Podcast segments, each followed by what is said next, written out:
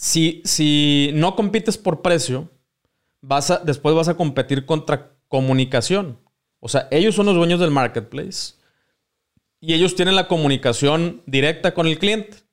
Directita. O sea, si ellos dicen, HB es la mejor carne y, tú como cliente estás adentro de HB, pues, pues ¿cómo le haces, cabrón? O sea, ¿cómo le haces para decir, no, no, no, es cierto, es la mía?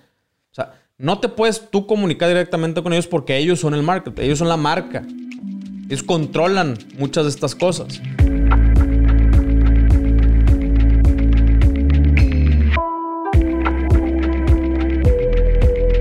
Hola y bienvenido a un episodio más de Un Millón al Mes en esta segundo año, en esta segunda temporada. No, no es cierto. Como ya vamos como la tercera temporada. Pero bueno, sí es el segundo año. Eh, y pues te dije, te dije hace, hace algunos, algunos episodios que nos vamos a meter, a empezar a meter en, temas un poquito más avanzados. Eh, eh, ya eh, quiero, en este episodio precisamente, quiero hablar un poquito más de acerca de las, de las tendencias, de hacia dónde veo yo que va la cosa, hacia dónde estoy apuntando yo también en mis tiendas, mis estrategias. De eso quiero hablar hoy. Y bueno, ya en siguientes episodios empezaremos a, desarrollar de una manera más puntual eh, o desmenuzar más bien esta, esta información. Pero hoy, hoy quiero hablar de eh, cómo, cómo creo yo, o qué es lo que creo yo que va a pasar, y por lo tanto, qué es lo que voy a hacer yo con mis propias tiendas, o qué es lo que yo ya estoy haciendo con mis propias tiendas. Eh, primero que nada, pues vamos a hablar de eh, la, tendencia. precisamente hace, hace unos días estábamos haciendo una sesión, una sesión de, de fotos para uno de mis clientes que yo les estoy haciendo la página. Eh, la, bueno, la tienda en línea, pero también le estamos metiendo ahí un chorro de, información. Es, una, es un restaurante. Eh, bueno, realmente es un grupo restaurantero de los, de los más importantes aquí en Monterrey. Eh, y pues imagínate, con, todo ese tema de la, de la pandemia, pues no, no quiero decir que les ha estado yendo mal, pero pues no, obviamente no les está yendo como, como les iba antes, ¿no? Em, la, verdad es de que el dueño, mis respetos, o sea, se ve que el vato eh, es, o sea, toma decisiones muy rápido, se han sabido adaptar, hicieron ahí unos cambios eh, muy chidos en el, el menú, en, en, la forma de entregar, por ejemplo, el, eh, el, delivery, este, o sea, los pedidos a domicilio. Eh, hicieron un menú específicamente para, eh, para pick up. O sea, haz de cuenta que de hecho está chidísimo.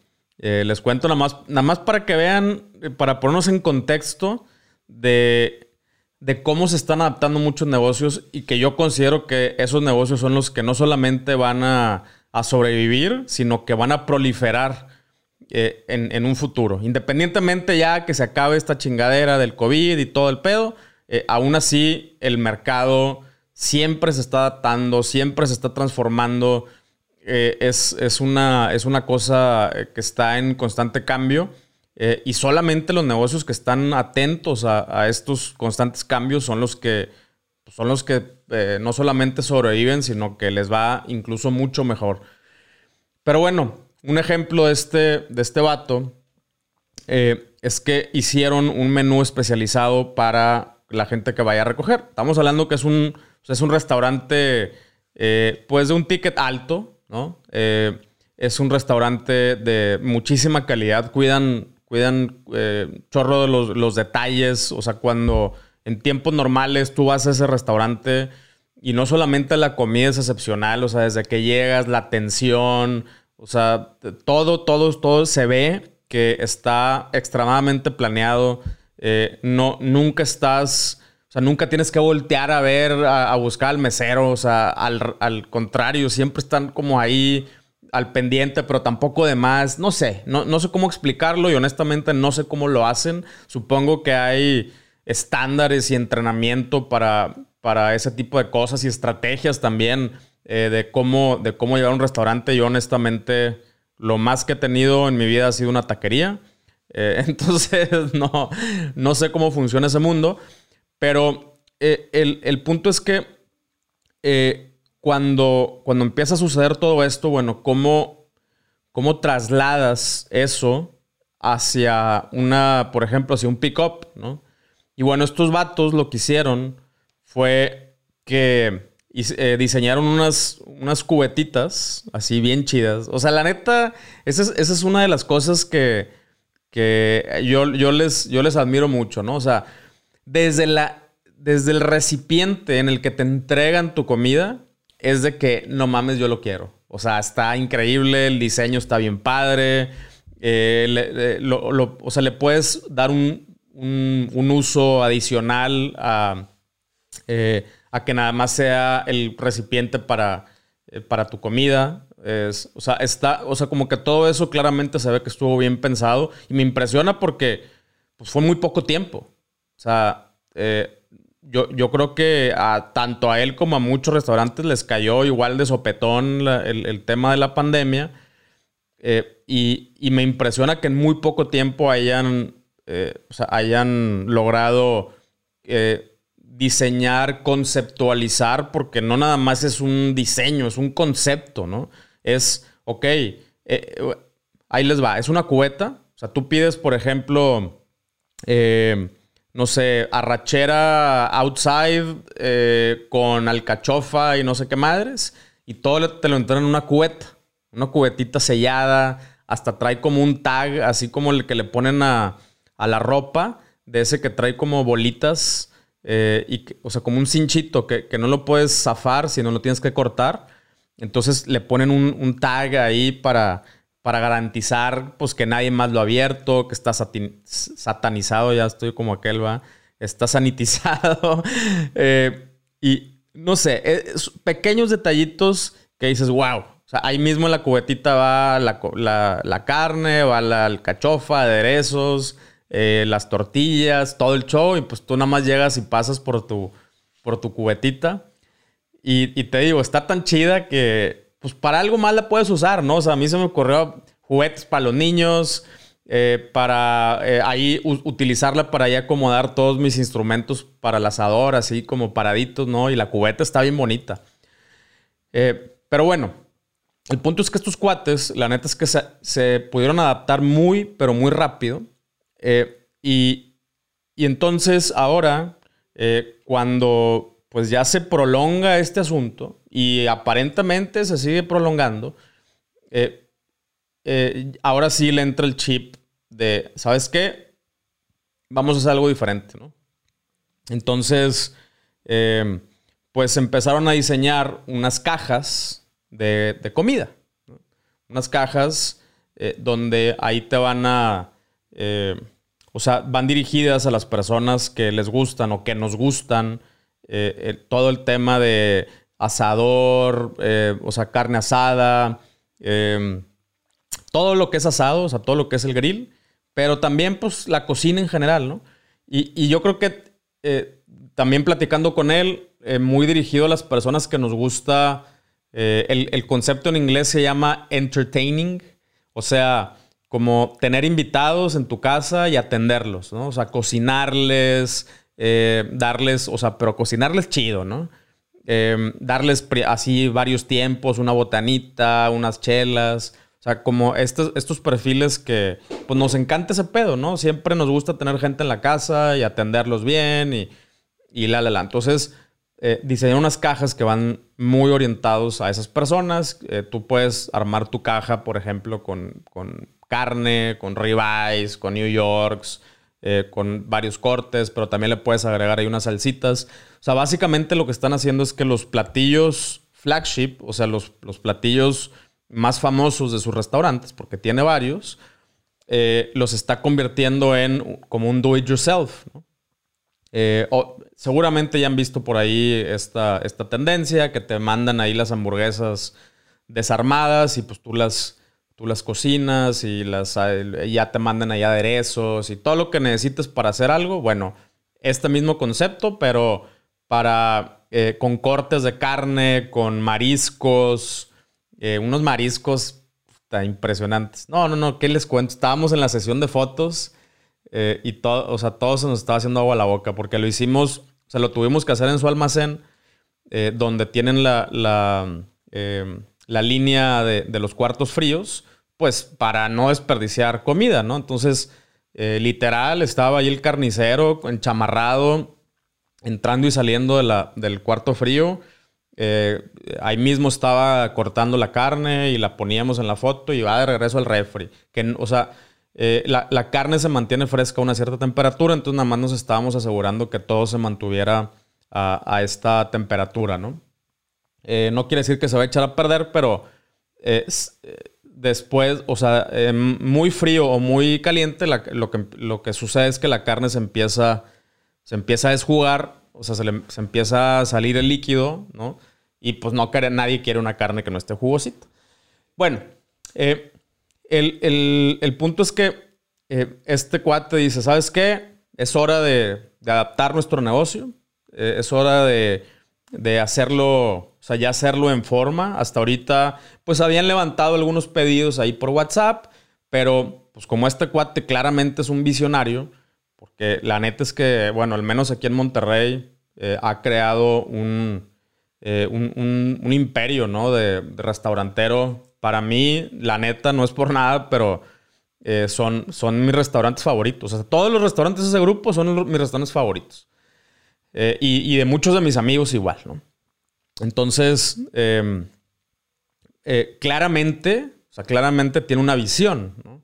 Y, y entonces él, en su visión, pues se dio cuenta que lo, que nosotros hemos venido diciendo a lo largo de este podcast. Oye, está chido empezar por WhatsApp, pero ¿qué pasa cuando tal? O sea, ¿qué pasa cuando ya tienes a 10 personas ahí escribiéndote? ¿Qué pasa cuando tienes a 100 personas escribiéndote? ¿Qué pasa cuando tienes a 1000 personas escribiéndote? Y luego, ¿cómo gestionas esos pedidos? Los que sí te compran, los que no te compran, los que sí te compraron, qué te compraron, cuándo te compraron, dónde se les entrega, eh, es, es producto fresco. Eh, tiene que estar refrigerado, hay que, hay que trazar rutas de, entrega. Eh, eh, o sea, toda esta parte, o sea, que, que las, las, personas que a lo mejor no tienen una experiencia detrás, y no por eso quiere decir que, que estén mal, ¿no? O sea, solamente quiero, quiero aclarar que muchas de las cosas que yo les comparto es porque pues yo, yo lo he tenido que hacer, ¿no? O sea, yo he pasado por eso, yo he pasado por esta curva de, aprendizaje en donde me he topado con esas situaciones. Eh, no con todas, pero sí con muchas situaciones, porque he hecho muchos proyectos, tanto míos como de mis clientes, entonces nos hemos topado con muchas situaciones que, hemos tenido que resolver. Eh, entonces, y claramente, pues este señor, imagínate, o sea, ¿con qué no se ha topado para abrir, eh, ahorita está por abrir su séptimo restaurante, creo. Todos muy chingones, todos, o sea, es impresionante. Simplemente ver la logística que tienen ahí en el almacén, de donde sale toda la comida para todos los restaurantes. Tienen cajas, o sea, no, cajas de cartón, o sea, tienen cajas como de supermercado para darle checkout a las cosas. Eh, eh, es impresionante. O sea, de cuenta que un restaurante hace un pedido a su a su almacén y del almacén se sale y, pasa por una caja y se registra y todo. o sea, imagínate inventarios. No, no, no, es, un, es una cosa impresionante. Y está lidiando aparte con perecederos. Que ese es, por ejemplo, yo no tengo experiencia con perecederos. ¿no? Y yo se lo dije desde un principio. Eh, yo yo no, nunca he vendido perecederos. Este, entonces, eh, pues, eh, hasta donde yo te puedo ayudar, ¿no? Me dijo, no, no, no, por esa, esa parte yo la tengo dominada, tú enfócate en lo tuyo. Bueno, perfecto. Eh, pero bueno, eh, el, punto es que con toda esta experiencia que este señor trae detrás, pues obviamente también te permite ver hacia adelante y empezar a cuestionarte qué, qué pasa cuando esto. Porque pues, algo de lo que te das cuenta cuando ya son muchos los madrazos eh, a, a lo largo del tiempo es que pues sí está chingón que te, que te, o sea, que genere la resistencia suficiente para aguantar madrazos, ¿no? Eh, que esa es una de las, eh, es una de las cualidades que va desarrollando el emprendedor eh, a lo largo del tiempo, ¿no? Pues te llega un madrazo y pues ya sabes, ¿no? Ya sabes que es un madrazo, te duele, pero le sigues. Pero eh, llega un punto en el que ese pedo ya no es sostenible. O sea, no puedes andar madreado todo el tiempo, todo el día. Entonces, eh, instintivamente empiezas a desarrollar una, una como, pre, o sea, cómo prever o cómo, cómo, sí, o sea, cómo prepararte cómo anticipar el madrazo. Y esto, ¿cómo se traduce? Bueno, pues te pones a pensar, empiezas a estresar escenarios, empiezas a decir, bueno, a ver, de acuerdo a mi experiencia, de acuerdo a lo que traigo hacia atrás, eh, voy, a, voy a estresar el escenario hacia adelante. ¿Qué pasa cuando esto? ¿Y qué pasa si el otro? Entonces vas, viajas en, ese futuro hipotético eh, y, y de acuerdo a tu experiencia, tú tú te das cuenta de que, a la madre, no, no, no, aquí va a haber pedo. O sea, si me sigo por este caminito, de acuerdo a lo que ya me ha pasado anteriormente, aquí en este punto va a haber pedo. Y te regresas. No, ok. Eh, a ver, ese pedo, ¿se puede resolver? ¿Me va a costar mucho, mucho tiempo resolver? O sea, ¿va a ser un madrazo que, que voy a aguantar o que no voy a aguantar? Te haces esas preguntas y si la respuesta es no sé, no, no, no, mejor, dale para atrás, güey. Y planteas otro escenario a ver, mejor le voy a hacer de esta forma. Y te vas, te vas sobre esa forma. Bueno, pero en el día 10 voy a, va a pasar esto, puede pasar esto. En el día 100 puede pasar esto. En el día 1000 puede pasar esto. Eh, entonces, y ahí te vas encontrando eh, estos, estos puntos donde dices, por aquí tampoco es. Y te vas para atrás. Y este proceso eh, te puede tomar días, o semanas. ¿no? Eh, de hecho, eh, no, sé si, ya lo he contado aquí en el, podcast, pero cuando, cuando empezó Simona, mi novia, con, con, bueno, cuando empezamos con Lost, bueno, antes de que, de que empezáramos con Lost, ella siempre se me quedaba viendo cuando yo estaba viendo, o sea, estábamos viendo una serie y yo de repente, sin darme cuenta, le ponía pausa a la serie. O sea, ella estaba viendo también la serie. Pero yo, como la, no sé, como, como estaba tan metido en mi mente, o sea, ni siquiera estaba viendo la serie. Pero sí era una serie que sí quería ver, la neta. Y de pronto me encontraba haciendo estos viajes astrales, estirando escenarios hacia el futuro en, mis cosas. Eh, le ponía pausa. Y, entonces me ponía a pensar. Y de repente ella me decía, oye, ¿por qué le pones pausa, cabrón? O sea, yo también estoy viendo la, serie, ah, perdón. Y se reía de mí porque me decía que constantemente eh, ella, o sea, yo, o sea, yo me voy, o sea, me voy, literal, me voy a, los astros, o sea, me, salgo de mi cuerpo casi, casi, eh, y, me, y me voy a viajar a, plantear estos escenarios hipotéticos para ver, eh, pues para ver hacia dónde, hacia dónde considero yo que sea mejor, más fácil, más rápido, más efectivo caminar. Eh, y entonces, cuando, cuando arrancamos con Lost eh, y que Lost empieza a crecer y empezamos a contratar gente y se empiezan a, llegar decisiones un poquito más, eh, más duras, ¿no? De, puta, pues vamos a invertir tanta lana en inventario, pero esa lana, o sea, eso implica que el negocio se quede sin cash. Entonces es literal apostarle al futuro para que la tendencia continúe y poder pagar todo lo demás, sueldos y nóminas, o sea, todo el bonos y todo el show que, representa la, operación. Em, porque no nada más gastas en inventarios. Y entonces estas, estas decisiones, ¿qué crees? Pues implican precisamente estirar escenarios. Oye, pero si esto, y si sí, y si no, y de dónde le rasco, y cómo le pongo, y cómo le quito, y de dónde agarro, y de dónde le presto, y de dónde le jalo. O sea, todo este pedo es, eh, eh, aunque, aunque se, o sea, se puede hacer en un Excel, ¿no? Pero eh, el, Excel no nace de la nada. O sea, si tú te sientas y, abres un Excel o un Google Sheet, ¿no? Y quieres empezar a hacer un ejercicio ahí, te vas a bloquear, o sea, te vas a quedar viendo nada más un montón de, celdas y, no, te, no te va a salir nada. Pero cuando tú lo haces mentalmente, o sea, mentalmente eh, construyes un, modelo, eh, por lo menos en, en, idea o en concepto, ¿no? Cuando construyes escenarios y los estresas y más o menos ya le vas dando estructura, ahora sí te sientas en el Excel y ya nada más te pones a, a, programarlo, ¿no? O sea, a ver, este es el gasto, esta es la cosa, esto pasa así, esto pasa así, no. Entonces te, hace, te, es mucho más fácil eh, aterrizar ya un modelo en, un Excel. Pero parte de la mente, ¿no? O sea, parte de, de, este de conceptualizar estos, eh, estos escenarios. Bueno, el, punto es que eh, me, me, dice, ah, estábamos un día viendo, la, viendo una serie, los dos, y de repente ella, sin darse cuenta, le pone pausa. Y yo la volteé y le digo, ¿qué pedo? Yo también estoy viendo la serie. No manches. O sea, hice lo mismo que tú. Y le dije, ya ves. ahora, ahora ya me entiendes, ¿no?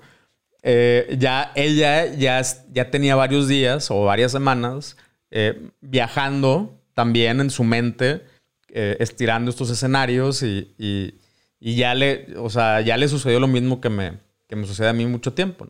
Cuando es una serie que me vale madre, pues, pues ni, ni le pongo pausa.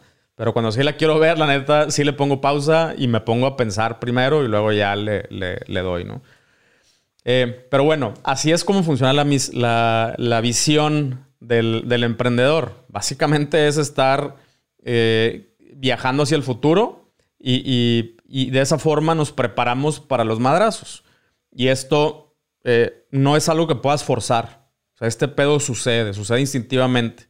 Y tampoco, tampoco sucede solo porque no tienes la información, o sea, cuando vas empezando, no tienes la información suficiente, tu cerebro o tú, para proyectar hacia adelante y para hacer comparativas. Oye, pues nunca te ha pasado nada, güey, porque apenas vas empezando. Está bien. O sea, no te estoy diciendo que mal. No, no, no, está bien. Así empezamos todos, cabrón. O sea, pero pero conforme vas acumulando la suficiente información o data de, tus, de tu pasado en, el mundo de los negocios, pues también puedes ir proyectando hacia el, hacia el futuro. Está muy cabrón ese pedo. Eh, pero así es como funciona, o al menos así es como a mí me ha pasado, ¿no? Y entre más, o entre más data traes hacia atrás, eh, más puedes ver hacia adelante, ¿no? Eh, no quiere decir tampoco que siempre latinas, eh, pero por lo menos, por lo menos sabes o te imaginas qué es lo que puede pasar si X o Y, Entonces ya eh, o, o, esquivas, o sea, logras esquivar los madrazos o por lo menos mitigarlos, ¿no? O sea, ya, o sea, cuando no, no sabemos nada, el madrazo nos llega en seco. Se hace cuenta que vas caminando y nada más de repente madrazo en seco, ¿no?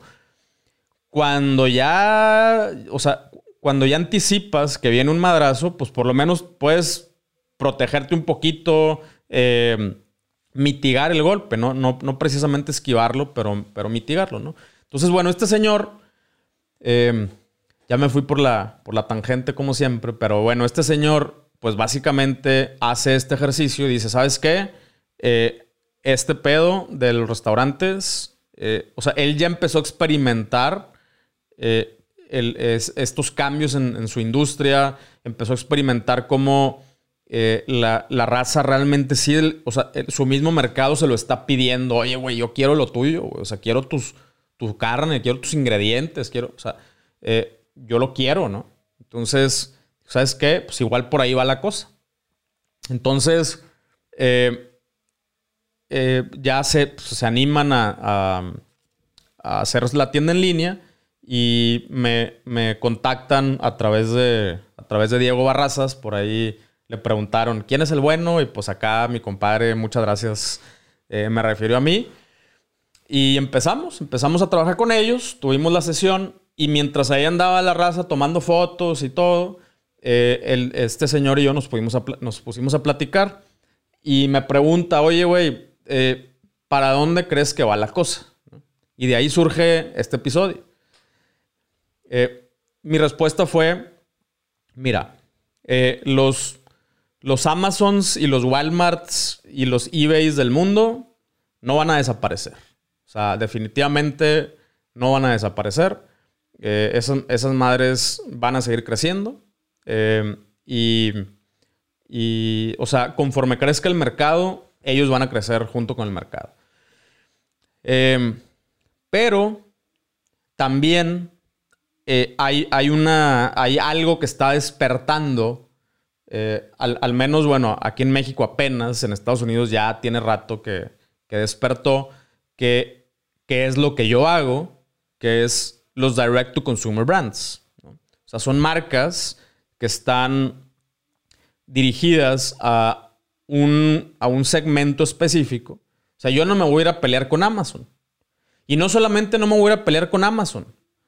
Yo no me voy a, yo no me voy a pelear directamente con, un, con una eh, con una marca ya establecida en el mundo físico. Ni de chiste. ¿Por qué? Porque me van a hacer pomada. Soy un emprendedor. Yo no tengo recursos. O sea, yo los recursos que tengo los, los, eh, los traigo jugando. O sea, yo no puedo tomar decisiones así, em, eh, ¿cómo se llama? Agresivas, porque, porque no. O sea, estoy en una etapa de, de emprendedor todavía. Eh, entonces, esa es una, de las razones, ¿no? Eh, por, las que hago el Directo Consumer Brand. Pero nada más por eso, sino porque yo realmente sí veo que para allá va el futuro. Para allá eh, va el futuro al menos de, los emprendedores, ¿no? O sea, e, es donde, donde nosotros podemos hacerle frente tanto a las marcas que existen en el mundo físico como a los marketplaces que también existen en el mundo físico y en el mundo, en el mundo digital. Eh, y, entonces eh, hicimos, hicimos una, analogía. Por ejemplo, él me estaba explicando acerca de su proceso de selección de la carne, de la carne que utilizan en sus restaurantes y, ahora la carne que vamos a vender a través de su tienda en línea. Y entonces eh, me, explicó pues, algunas cosas que yo no sabía. Eh, por ejemplo, el, hecho de que en, Estados Unidos hay selecciones de carne que, eh, que, primero, o sea, la, del, la primerita es la selección por parte del gobierno. El gobierno tiene una categorización de la calidad de la carne. USDA Prime, USDA Choice, ¿no? USDA nada más como meat, ¿no? Entonces, pero la más chida eh, de, las categorías de, o sea, de las categorías establecidas por el gobierno de Estados Unidos eh, es la USDA Prime, ¿no? Eh, y bueno, y después vienen selecciones o categorización por parte de los ranchos o de los productores. Eh, Angus Beef, ¿no? entonces tú puedes tener una Certified Angus. ¿Por qué? Porque la especie de la res es Angus y viene de un rancho certificado por, por la organización de, la, Angus Beef, ¿no? Entonces tú puedes tener Angus y puedes tener eh, además eh, un, Prime, por ejemplo, o un Choice, ser un Choice y ser un Angus, ¿no? puedes tener estas dos. Entonces, lo, que este señor me explica es que ellos además hacen una tercera selección. O sea, dentro de los, dentro de los ranchos eh, o de los productores que ya están previamente seleccionados o, previamente, sí, categorizados, ellos seleccionan lo mejor. ¿no? O sea, ellos dicen, va, de todo lo que traes tú aquí, está chingón, yo quiero lo mejor. Y si tú me vendes lo mejor, eh, no solamente te lo voy a pagar bien, sino te voy a consumir tanto, porque pues ya son seis restaurantes, o sea, ya, ya pesa. Y ellos venden calidad, o sea, e, ellos no venden volumen, ellos venden calidad. Entonces, mientras me explica todo esto, le digo, mira, ahí está un ejemplo bien, bien sencillo. Eh, si tú, tú estás creando una marca, bueno, ya creaste una marca de restaurantes. Cada restaurante tiene su marca y, es, y son marcas ya extremadamente reconocidas, no nada más aquí en Monterrey, sino en, el país. Hay gente que yo conozco que viene a Monterrey y van a ese lugar, o sea, nada más. Entonces ya es una marca reconocida. Ahora, estás queriendo crear una marca de, del, ingrediente. O sea, estás entrando en una nueva categoría. Entonces, eh, en esta nueva categoría que estás, eh, que estás incursionando, vamos a hablar específicamente de la carne, ¿no? Te prometo que en menos de un minuto regresamos al episodio. Estoy muy emocionado que en Nutrox ya tenemos productos nuevos. Como tú sabes, tengo varios proyectos, pero también soy papá. Con Nutrox he logrado encontrar un balance para lograr lo que quiero en mi vida profesional y llegar al final del día con la suficiente energía para estar presente para los que más quiero. Te voy a pasar el tip de cómo me los tomo yo. En la mañana me tomo una cápsula de hack junto con una de hack sin cafeína. Como me encanta el café, todavía lo puedo disfrutar sin andar tan acelerado. Después de comer, me vuelvo a tomar otra dosis igual, para que no me dé el mal del puerco y poder ser productivo en la tarde. Ya como a las 6 que le quiero bajar el ritmo, ahí sí me tomo dos breaks al mismo tiempo. Entra a nutrox.com y utilizando el código 1 millón al mes, te regalo el 20% de descuento. Ahora sí, continuamos. Eh, tú eso que me estás diciendo, imagínate que eso que me estás diciendo eh, lo, lo, quieres, o sea, tú tu carne la, metes a HEB. HEB es, eh, para los que no son de acá del norte, HEB es una tienda de, eh, ¿cómo se dice? De abarrotes, ¿no? Grandísima. Eh, y es de Estados Unidos, es de Texas. Solamente hay tiendas HEB en Texas y, algunas por acá por, por México, principalmente Coahuila, Nuevo León, Tamaulipas, Querétaro y San Luis, algo así. O sea, nada más en la parte de Texas y en la parte noreste de, México hay, hay HB. Y es una tienda eh, que, o sea, venden ellos calidad. O sea, los, la neta, es una maravilla la tienda. Es como un Walmart, pero gringo. Entonces, eh, y, tienen cosas, la neta, de muy alta calidad en cuanto a eh, frutas, verduras, carne. La neta, se la rifan. Entonces le dije, imagínate que tú con tu carne llegas a HB. Primero, lo, primero que va a suceder es que te vas a tener que poner a, competir contra HB, o sea, contra el dueño del marketplace en este caso, eh, contra su carne, que es muy buena y que también está posicionada. De hecho, está mucho más posicionada que tú, porque tú vas entrando al mundo de la carne. O sea, tú eres restaurantero, pero vas entrando como marca al mundo de la carne. Entonces, de, entrada vas a tener que competir contra el marketplace.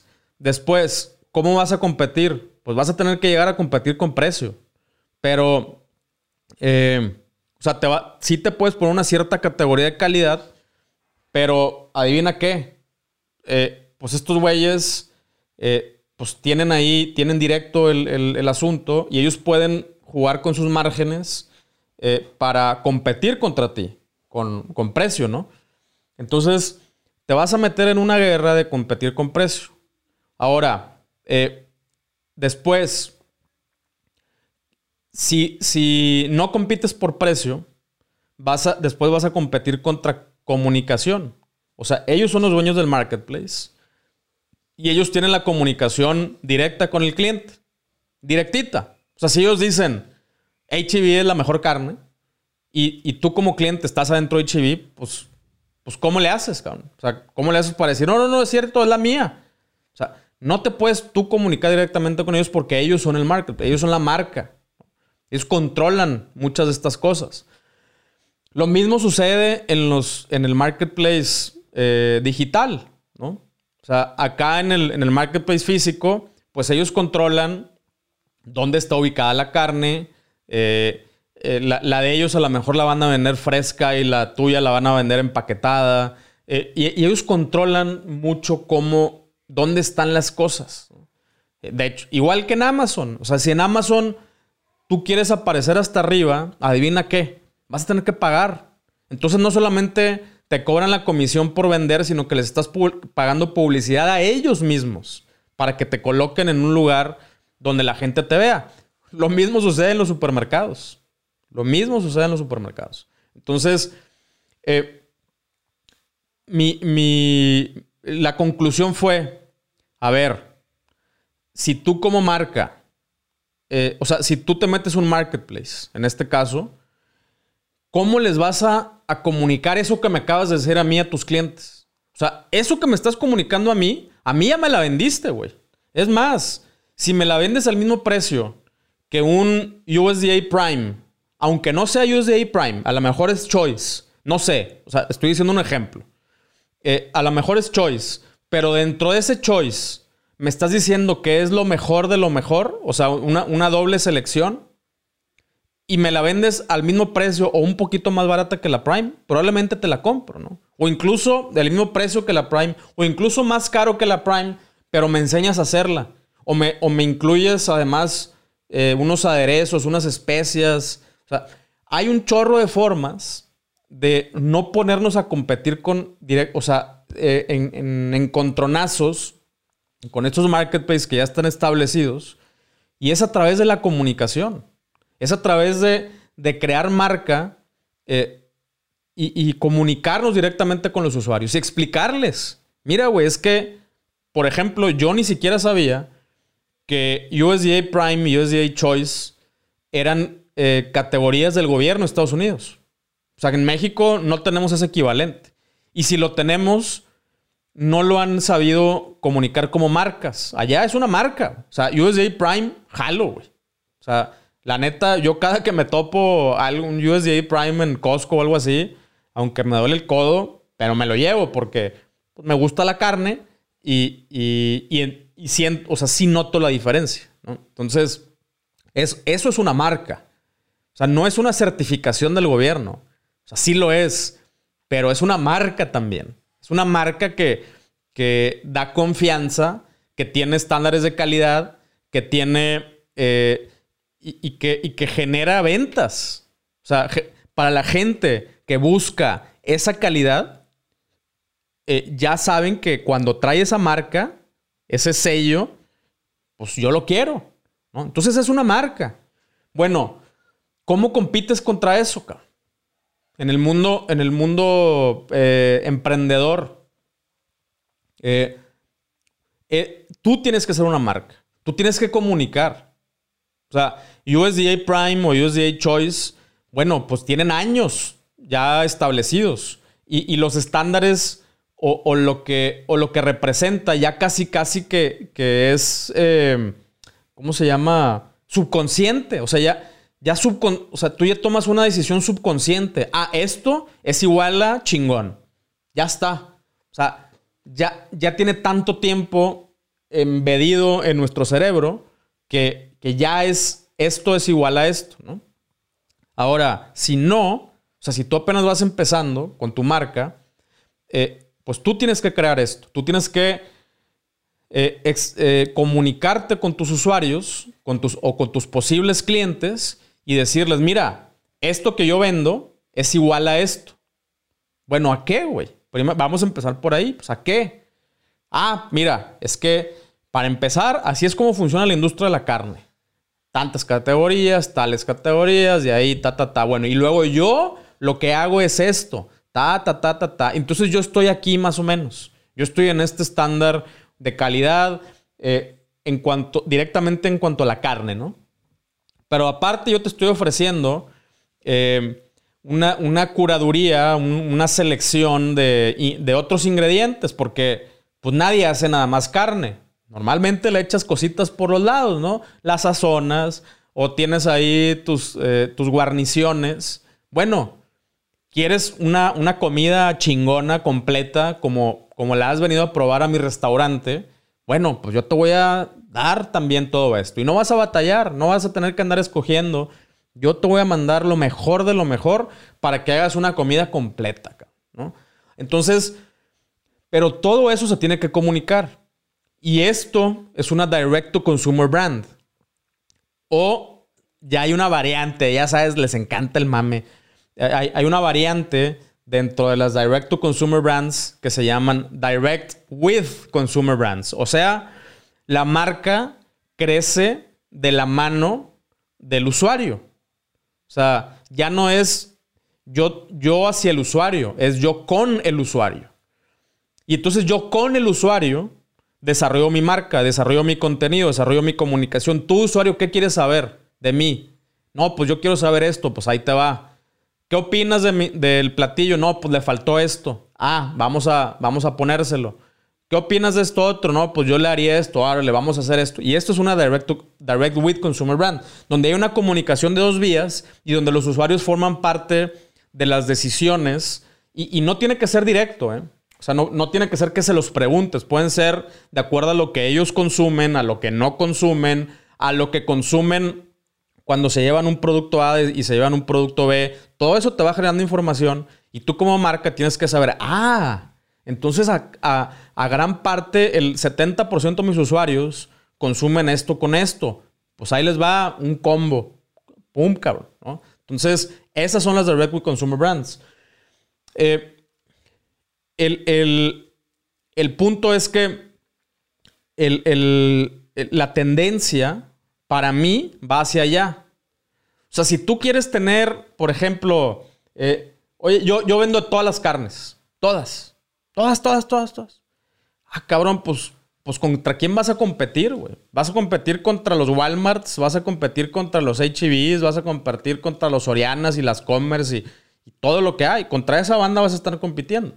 Ahora, si tú te especializas y, creas una comunicación directa con tus clientes o con tus posibles clientes, le llegas a ese, eh, o sea, logras tocar algunas fibras de esas personas y logras que se identifiquen con lo que tú estás diciendo y lo que estás vendiendo, y ahora e, esas personas te adoptan como, como marca, en este caso, no sé, como su proveedor de carne, como su proveedor de suplementos, como lo que sea, eh, ahí es donde empiezas a, a, crear, agarrar un, cachito del, del, mercado. Y muchas veces ese cachito del mercado es más que suficiente para que un negocio prolifere, ¿no? O sea, pero más que suficiente. Entonces, y de ahí poco a poco te puedes ir, oye, pues ahora me paso a otra ciudad. Y ahora me paso a otra ciudad. Y ahora me paso a otra, y ahora me paso a otro estado. Y, ahora y de ahí vas creciendo. Pero primero tienes que establecerte bien y entender eh, qué es lo que estás vendiendo tú. O sea, y, y, también qué es lo que te están comprando. Porque lo que tú piensas que estás vendiendo puede ser diferente a lo que el usuario piensa que está comprando. Y cuando encuentras ese match, ahí es momento de, llegar, de llegar a una expansión y ahí, y ahí eh, es, el momento donde también te, o sea, te das cuenta que pues, lo que estás diciendo eh, lo, estás, lo estás orientando bien. Un ejemplo bien sencillo. Váyanse a la página de Nutrox, nutrox.com y le van a picar en la pestaña donde dice Reviews. Del lado derecho, en medio de la pantalla, del lado derecho, te va a salir una pestañita que dice reseñas. Eh, bueno, le pican ahí y analicen las reseñas y se van a dar cuenta que hay un patrón. Un chorro de raza, además de que nos dejan muy buenas reseñas, porque es un muy buen producto, eh, nosotros les, les, pedimos que nos manden una foto. En ningún momento, y, y si alguna vez ya compraron Utrox, se van a dar cuenta que nosotros nunca les decimos que qué foto mandar. Solamente les decimos, mándame una foto, güey. Y ya. Nunca, eh, o sea, directamente les pedimos una foto de, cierta, de cierto tipo. Nada más les decimos, mándame una foto. Si analizas el, hay un patrón ahí. La gran mayoría de las personas se toman, o sea, toman la foto de Nutrox al lado de un tablet, de un, de un teclado, al lado de una pantalla, al lado de un monitor, al lado de una laptop, al lado de un libro con anotaciones, eh, al lado de, un dispositivo eh, Alexa, haz de cuenta, así como eh, smart, como smart things, ¿no? y trabajando en su oficina. O sea, y esto es un patrón que tú lo puedes comprobar, ¿no? ¿Qué, qué nos dice a nosotros? Bueno, de entrada, nosotros le estamos hablando a la gente, o sea, nosotros estamos eh, hablándole a la gente que quiere ser más productiva. ¿Ok? Eso es lo que nosotros queremos como marca, pero muchas veces lo que sucede es otra cosa, ¿no? Eh, bueno, nosotros queremos hablar a la gente que quiere ser más productiva, que quiere lograr más, lograr sus retos, sus metas y ta, ta, ta, ta, ta. Y las reseñas nos están dando el feedback, nos están diciendo, güey, le estás llegando a esta gente, ¿no? O sea, chingón.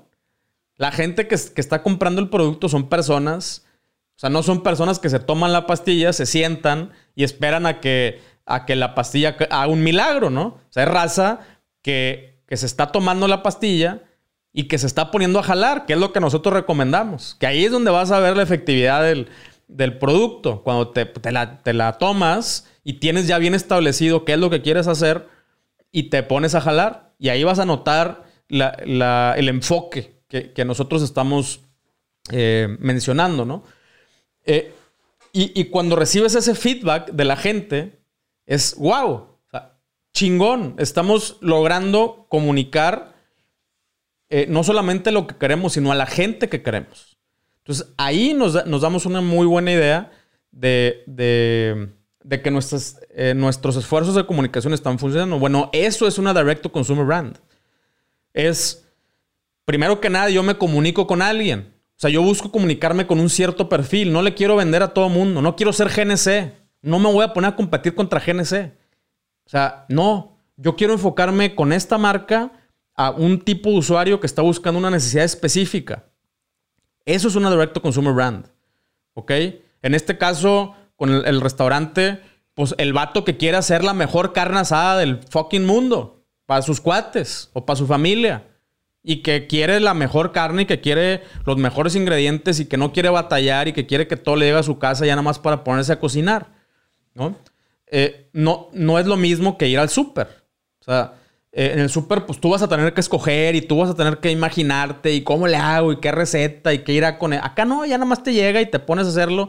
Tienes una carne asada chingoncísima. Bueno, son dos perfiles distintos. Incluso puede ser que un mismo usuario en diferentes momentos. Oye, a veces sí, pero cuando yo, cuando vienen mis amigos o cuando vienen mis visitas o cuando viene gente de fuera, pues les quiero dar una, experiencia chingona. Entonces, pero para ese momento específico que quieres hacer eso, bueno, pues ahí está esta opción.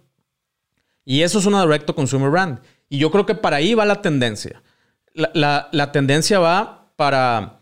Eh, antes era muy difícil. Antes era muy difícil eh, no solamente llegar a esos usuarios específicos, sino mantener una relación con estos usuarios específicos, porque la comunicación era una sola vía, era por la televisión y no era interactiva. No sabías qué onda, no sabías de regreso qué show.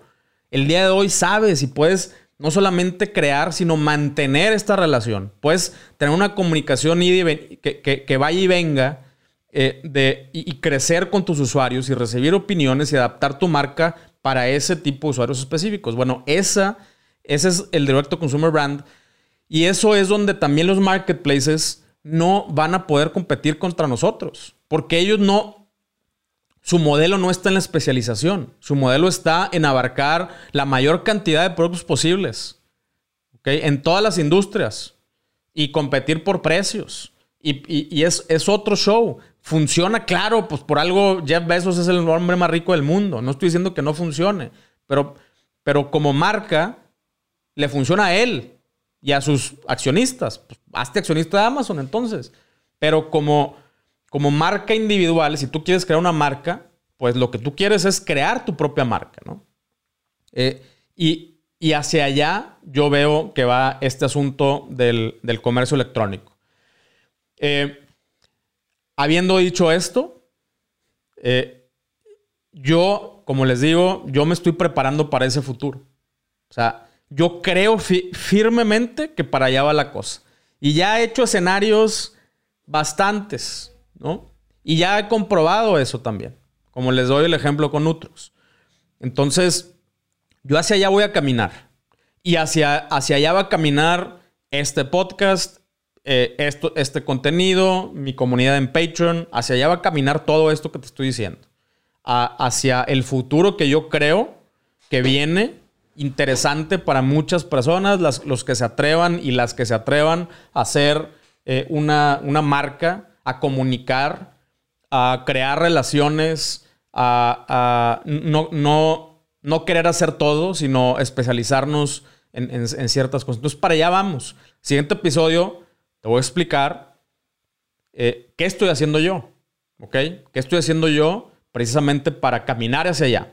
Pero ahorita simplemente quiero que te lo imagines. Tu tarea de aquí al siguiente martes es imagínate ese futuro. O sea, imagínate todo esto que platicamos, imagínate y empieza a crear tus escenarios. Y empieza a, echar a andar el ratón. Ponlo a jalar. A ver, si, si para allá va la cosa con mi marca, ¿qué tengo que hacer? Con mi marca, ¿cómo, ¿con quién me tengo que comunicar? Eh, ¿Qué es lo que tengo que comunicar de mi, de mi producto? ¿Cuáles son mis diferenciadores principales? Eh, con lo que nadie va a poder eh, competir. Bueno, eso es la tarea para el siguiente episodio. Y en el siguiente episodio te voy a decir cómo lo estoy haciendo yo para llevar eso a la realidad. ¿Vale? Perfecto. Pues otra vez, muchísimas, muchísimas gracias por escuchar o ver si estás acá en YouTube. Y nos vemos en el siguiente episodio. Chao.